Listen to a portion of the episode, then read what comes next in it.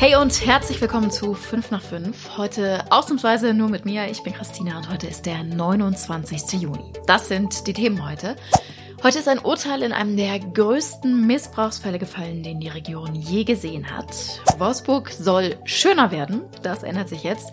Und es hat einige schwere Unfälle in der Region gegeben, leider auch mit Todesopfern. Ihr habt es gerade schon gehört, es geht die nächsten paar Minuten um schweren sexuellen Missbrauch. Also wenn es euch damit nicht gut geht, das anzuhören, dann spult jetzt ein Stück nach vorne oder ihr hört den Podcast zumindest nicht alleine. Ich finde nämlich, das ist eine ganz unglaublich grausame Geschichte. Eine Mutter und ihr Ehemann aus Goslar. Die sollen die Tochter der Frau gemeinsam misshandelt, vergewaltigt und auch wirklich schwer verletzt haben. Also es geht da um unglaubliche Dinge. Es geht um Folter, Verbrennungen, Schnittwunden. Ich erspare euch jetzt einfach mal weitere Aufzählungen. Und zu guter Letzt haben sie dann auch noch geplant, ihr Opfer zu töten und wollten das Ganze dann aussehen lassen wie einen Suizid. So zumindest sagt es die Anklage. Heute ist vor dem Landgericht Braunschweig dann das Urteil gefallen. Unser Kollege Erik Westermann war dabei und sitzt mir jetzt gerade gegenüber. Erik, zuerst vielleicht, wie geht's dir nach so einem Tag? Das war schon schwierig heute für alle Beteiligten. Also für uns, die wir noch etwas weiter weg sind, sicherlich am wenigsten, aber schon auch nicht ganz ohne. Also war ein besonderes Verfahren, das hat man heute nochmal gemerkt. Also die Mutter ist wegen 18 Taten schuldig gesprochen worden. Schwerste Vergewaltigung, gefährliche Körperverletzung, ähm, schlimme Übergriffe auf ihre eigene Tochter äh, hat das Gericht als erwiesen angesehen. 13,5 Jahre äh, soll die Frau ins Gefängnis und hinterher in Sicherungsverwahrung bleiben. Das heißt, es ist überhaupt nicht absehbar, wann sie je wieder freikommt, wenn das Urteil rechtskräftig wird. Der Richter sprach von monströsen und nicht vorstellbaren Taten, einer Brutalität und Empathielosigkeit, wie er sie noch nie erlebt hat. Und der ist seit über zehn Jahren Vorsitzender des Schwurgerichts, wo Mord und Totschlag verhandelt werden. Und der Stiefvater? Der Adoptivvater ist zu neuneinhalb Jahren Haft verurteilt worden. Bei dem ist keine Sicherungsverwahrung angeordnet worden, weil er nur an sechs Taten beteiligt gewesen sei äh, und er so eine Art ja, Mitläufer war, so sieht es das Gericht, der durch die Mutter da reingezogen worden ist, die in ihrem sexuellen Sadismus ähm, ihre Tochter versucht hat, sich tja, hörig zu machen. Ich weiß nicht genau, wie man das nennen soll. Ähm, ist auf jeden Fall ein perfides System aus Regeln und Strafen, was da geherrscht haben soll. Und ähm, die Mutter wird als treibende Kraft gesehen. Aber die Tochter, wenn ich zumindest richtig im Kopf habe, die ist mittlerweile doch auch Mitte 20, oder? Also begonnen haben soll das Ganze schon in der Kindheit der Frau, die jetzt 25 ist. Angeklagt war aber nur ein Tatzeitraum äh, März 2021 bis Sommer 2022. 19 Taten waren da angeklagt. Ähm, diesen anderen Teil, den hat man ausgeklammert. Der ist nicht zur Anklage gekommen. Es laufen noch zahlreiche weitere Ermittlungsverfahren. Das kann sein, dass das später nochmal auf den Tisch kommt. Aber jetzt hat sich die Staatsanwaltschaft Braunschweig beschränkt auf diese Taten. Und ähm, die Anklage und letzten Endes auch die Verurteilung stützen sich hauptsächlich auf die Aussage des Opfers. Gibt dazu noch einige Indizien, die das Ganze belegen. Eins möchte ich hier mal exemplarisch nennen, weil ich das sehr aussagekräftig finde äh, und das Gericht das genauso sah. Das Opfer hat gesprochen von einem Detail, einem körperlichen Merkmal, zwei Leberflecken, ähm, den inneren Schamlippen äh, ihrer Mutter, äh, die Stecknadelkopf groß sind. Und die Frage ist, wie kann man wissen, dass die da sind? Und eine gynäkologische Untersuchung hat ergeben, dass die genau da waren, wo äh, das Opfer es gesagt hat das ist ein Punkt gewesen, der das Gericht sehr, den das sehr stark eingestuft hat, weil es eigentlich keine andere Erklärung dafür gibt. Die Mutter hat behauptet, sie habe vor zehn Jahren Erotikfotos für ihren Mann gemacht und da habe die Tochter das vielleicht gesehen, aber. Wirklich krasser Fall. Ich bin wirklich sprachlos. Ich weiß gar nicht, was ich dazu sagen soll, aber echt Gänsehaut überall.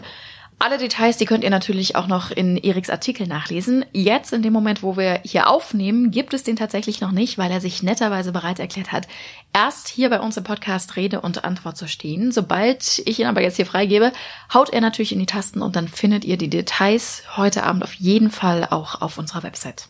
Wir kommen Zum nächsten Thema. Ich weiß gar nicht, wie ich jetzt überleiten soll, aber ich fange einfach mal an. In Wolfsburg war gestern Ratssitzung. Ich weiß, das klingt total langweilig erstmal und manchmal ist es das ehrlich gesagt auch. Aber da werden eben auch die ganzen wichtigen Entscheidungen getroffen, die uns am Ende alle betreffen. Also manchmal eben doch nicht so langweilig.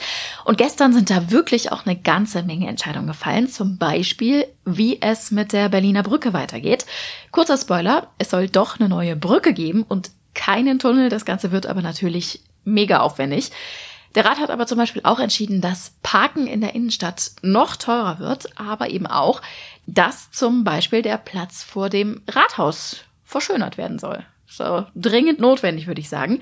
Äh, und so sieht das auch Oberbürgermeister Dennis Weilmann. Das hat er äh, dazu in einem Instagram-Video gesagt. Wir wünschen uns alle, dass diese Innenstadt attraktiver wird, dass mehr Aufenthaltsqualität, mehr Frequenzen dort sein wird. Also Wolfsburg soll schöner werden. Wir haben euch auch noch mal ganz ausführlich zusammengestellt, was sich konkret alles verändert.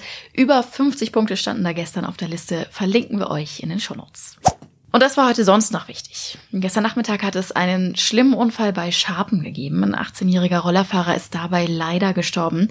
Das Ganze ist auf der Straße zwischen Hordorf und Scharpen passiert. Da wollte ein Linienbus wohl nach links abbiegen und Roller und Bus sind dann frontal zusammengestoßen und der Rollerfahrer ist noch am Unfallort verstorben.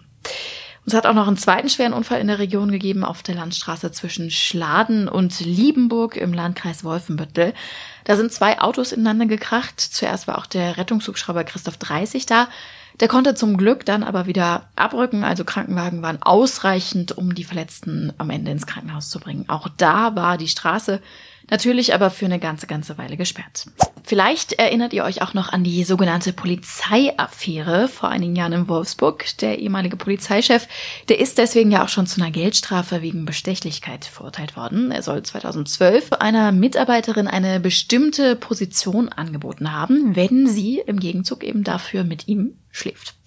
Und jetzt kommt's noch dicker für ihn. Das Verwaltungsgericht, also vorher war das ein anderes Gericht, das war völlig losgelöst davon. Jetzt hat das Verwaltungsgericht auch nochmal in seinem Disziplinarverfahren entschieden.